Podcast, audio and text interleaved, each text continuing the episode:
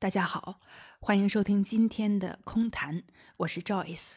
既然一切皆空，那我们就空空其谈。大家好，我是 Cico。好，今天呢，我们想来聊一聊关于冥想的科学研究。哦，嗯，你看哈，一说到这个正念冥想，大家都能感觉到这个东西呢对大脑有好处。没错，但是你要是让我说具体有什么好处，我还真有点说不上来。难以用语言描述吗？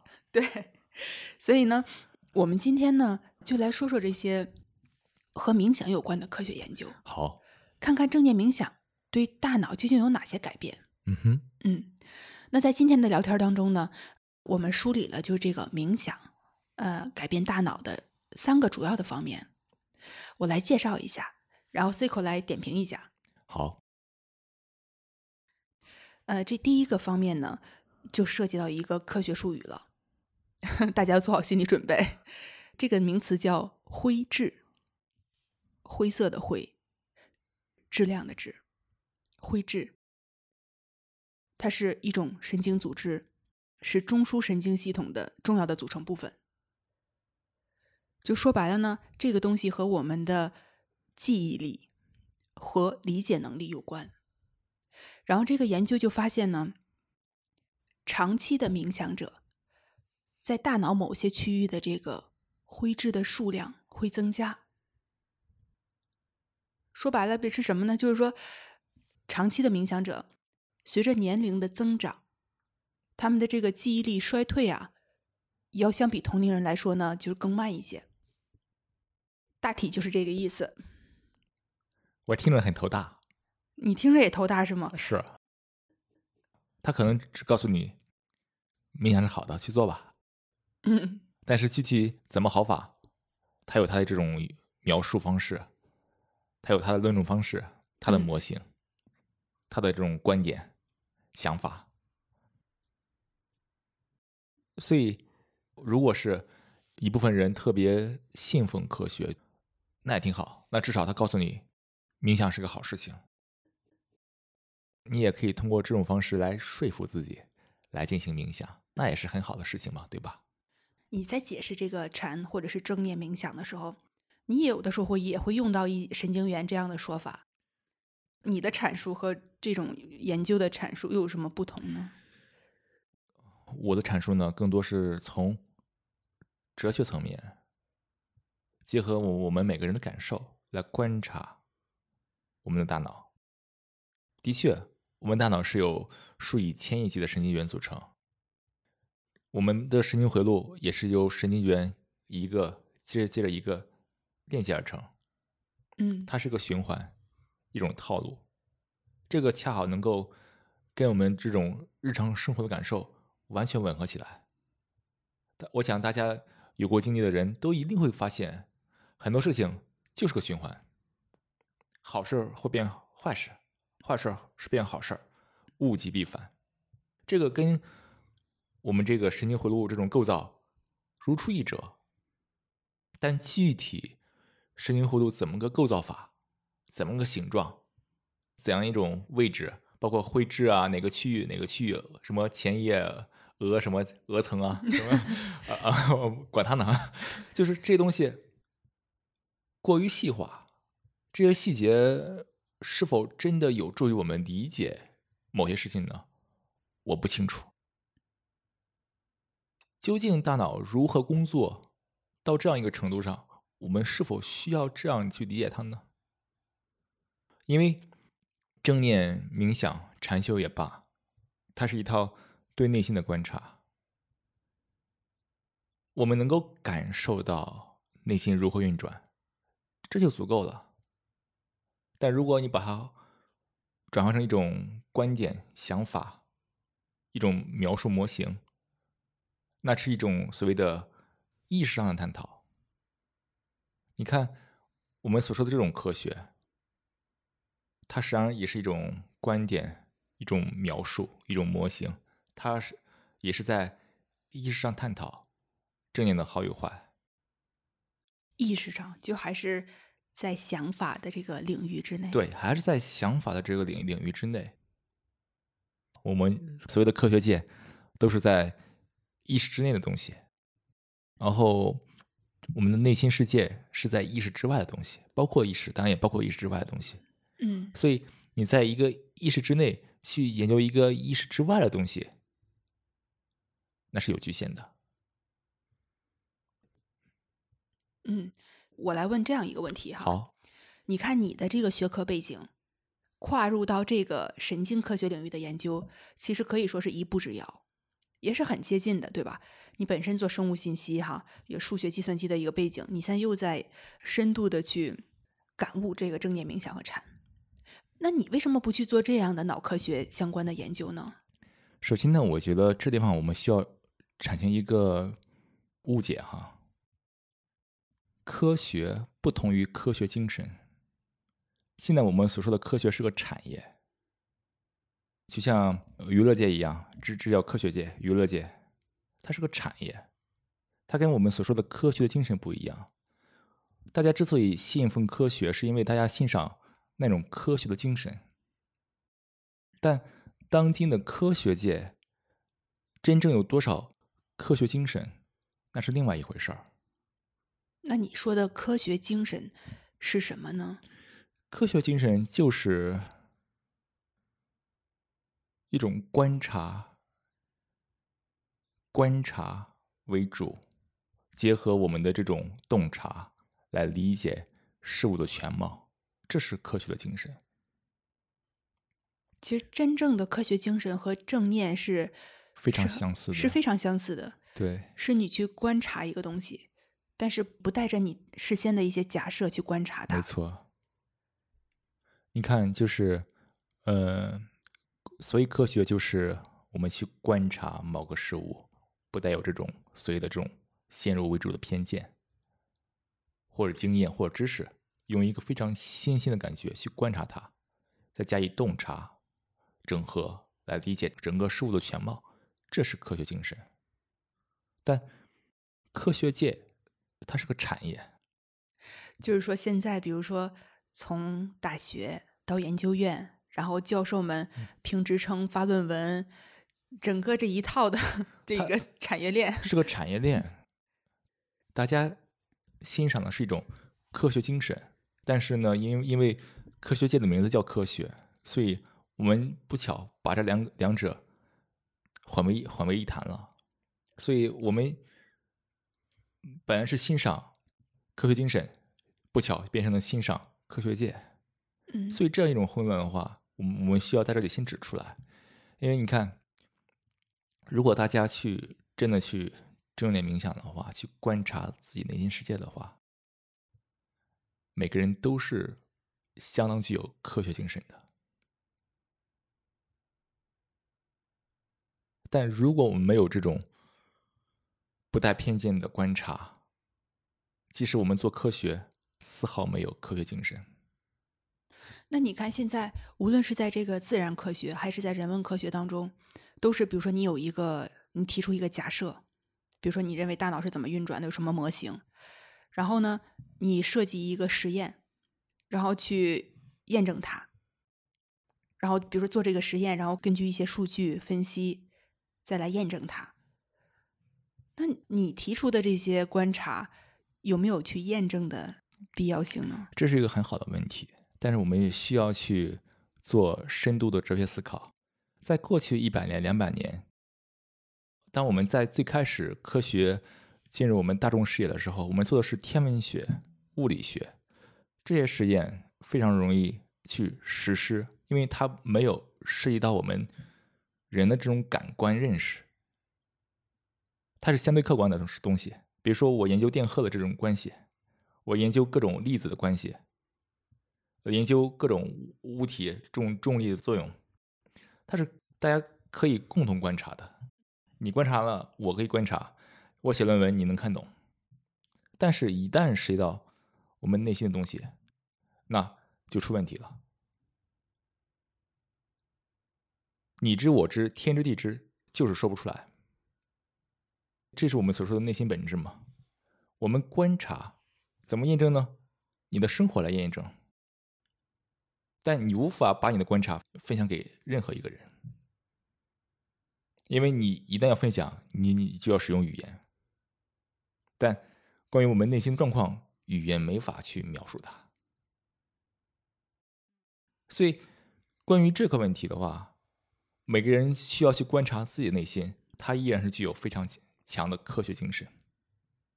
但是，这个问题放到所谓的科学界来说不合适，因为这已经什么问题？就正念冥想对大脑的影响就关于研究我们所有的内心世界的东西，啊？你放入到科学界来说的话就不合适了，因为它已经超出了当今科学界所定义的这种范畴。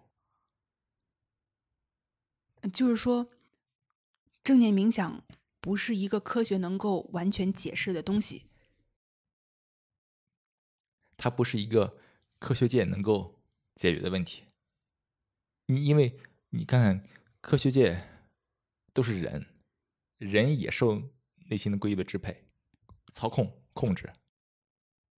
你看啊，你刚才说的这个科学和正念冥想的关系哈，咱们能不能用这么一个比喻来描述这个关系？哦，就是你刚才说，你比如说这个科学，嗯哼，还是在想法的这个领域内，在意识的领域内。对，但是正念冥想呢，已经开始涉及到我们意识之外的领域。没错。关于这个关系哈，这个美国作家叫娜塔莉·哥德堡，他是作家，但是他也有着四十多年的这个冥想的经历。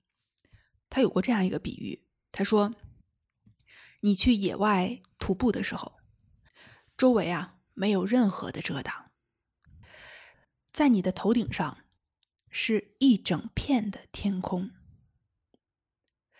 这片天空。”就是心灵的旷野。现在，你爬到天上去，用一支马克笔画一个黑点儿。这个黑点儿就是禅宗说的心源，就是禅理说的这个心源，或者是说西方心理学中意识的一部分。接下来哈，他是这样的，因为他是作家嘛，所以他说，作为作家，我们不是围绕这个点，而是要跳出这个黑点，沉入一整片天空当中，从那里开始写作。他说，这也是禅的要义，在心灵的旷野当中静坐，不去控制，这是写作最好的方式，也是生活最好的方式。其实，在这里，我觉得我们不必执着于这个语言。可能他用的是写作，但我想，是不是把写作换成科学研究同样适用？没错，每个人使用不同的语言模型来描述他所观察这种状态哈。对，那你觉得他这个比喻能描述科学和正念冥想的一个关系吗？我觉得说的挺好的。我们所谓的科学界都是在意识之内的东西，然后。我们的内心世界是在意识之外的东西，包括意识，当然也包括意识之外的东西。嗯，所以你在一个意识之内去研究一个意识之外的东西，那是有局限的。刚才我们这段讨论，其实我想可能就主要是增加了大家对于这种科学研究的一个觉察。就说我们听听这些研究者是怎么说的，也没必要特别的去迷信和推崇，因为他只是在意识上。增加一个新的观点、言论，这个跟我们从报纸上看到一个新的观点、言论没什么差别。我们要带着觉察去去看待这些所谓的科学研究。好，嗯，那接下来哈，呃，我们就带着这种觉察，我还是想听一听你对下面这两个研究 成果的一个看法。哦，然后冥想有什么好处呢？就是说。当我们冥想的时候，能够抑制这个默认模式网络的活动。但你冥想的时候，这个网络啊，就像被静音了一样。然后你关于自我意识的想法少了，然后你的走神也少了，你的注意力专注程度就提高了。和这个默认模式网络相对应的是另外一个网络，叫任务积极网络。说的是什么呢？就是说，当你特别需要用注意力去关注一件事情的时候，那么大脑另外一些区域就开始变得活跃了。当你冥想的时候，你就启动了这个任务积极网络，而吸止的那个默认模式网络。还要补充一点哈，就是这个默认模式网络呀，一旦这个网络被激活的时候呢，人容易胡思乱想，所以就容易产生抑郁和焦虑的情绪。就说冥想会吸止这个网络，然后缓解这个焦虑、抑郁的情绪。那我想，如果就是在这份研究中啊，把冥想换成做按摩，是不是也会有同样的效果呢？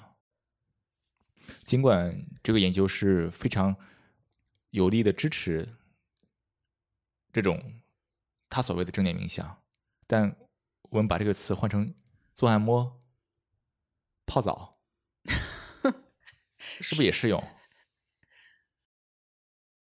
他说：“这个任务积极网络是很需要你集中注意力去处理一些任务的时候才会激活这个网络。你看，我们在冥冥想中关注呼吸的时候，我们也是去集中注意力在呼吸上。当我们在接受按摩的时候，我们把注意力放在被按摩的部位上。这个研究它必然要定义什么是正念冥想，所以。”它定义了一种形式之后，那我们就可以去替换这种形式嘛？做按摩、泡澡都是一种形式。所以，他的研究这个结论我不表示怀疑，但可能没有太太强的这种指向性。嗯 嗯，就可能任何娱乐项目都可以达到这个目的。那正念冥想又比其他的娱乐项目区别在哪里呢？如果大家要放松、减压，正念冥想可能并不是最好的方式。看电影、泡澡、按摩、吃吃喝喝，都可以做到这事情。但在这种情况下，我们把正念冥想。给它就是窄化成一个某某种特定的形式嘛，呼吸冥想。但如果我们是想去了解自己的内心的真实的状况，去过一种没有这些烦恼的打扰的生活，去透彻理解这个世界的本质，或者说，就给自己带来。真正的内心自由、精神自由，那我们可以考虑正念冥想。放松、减压，那只是正念冥想的一个副产品。